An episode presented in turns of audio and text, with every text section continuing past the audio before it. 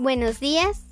En la transmisión de hoy hablaremos acerca del podcast con enfoque educativo y algunas de sus aplicaciones. Bien, pues sabemos que un podcast se trata de un programa de radio personalizable y descargable que puede mostrarse en una web o blog. Incluso en algunas plataformas populares hoy en día, como lo son iTunes, Spotify, entre otras.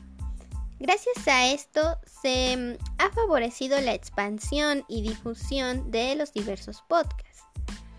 Mm, debemos de saber que un podcast nos sirve como medio para compartir nuestros conocimientos, noticias, opiniones, todo esto sobre un tema concreto. Entonces, cuando hablamos de un podcast educativo, lo vemos como un medio didáctico con contenidos obviamente educativos y que ha sido creado con el fin de un proceso de planificación didáctica.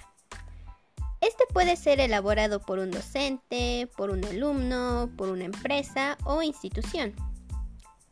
Ahora, los beneficios que nos aporta son múltiples. Uno de los más importantes es la grabación de clases enteras en forma de audio puro, esto para poder retroalimentar conocimientos más adelante. También con ello se refuerza lo que es el aprendizaje de otros idiomas, se estimula el pensamiento crítico, la creatividad y también se impulsa la participación diversa en las aulas.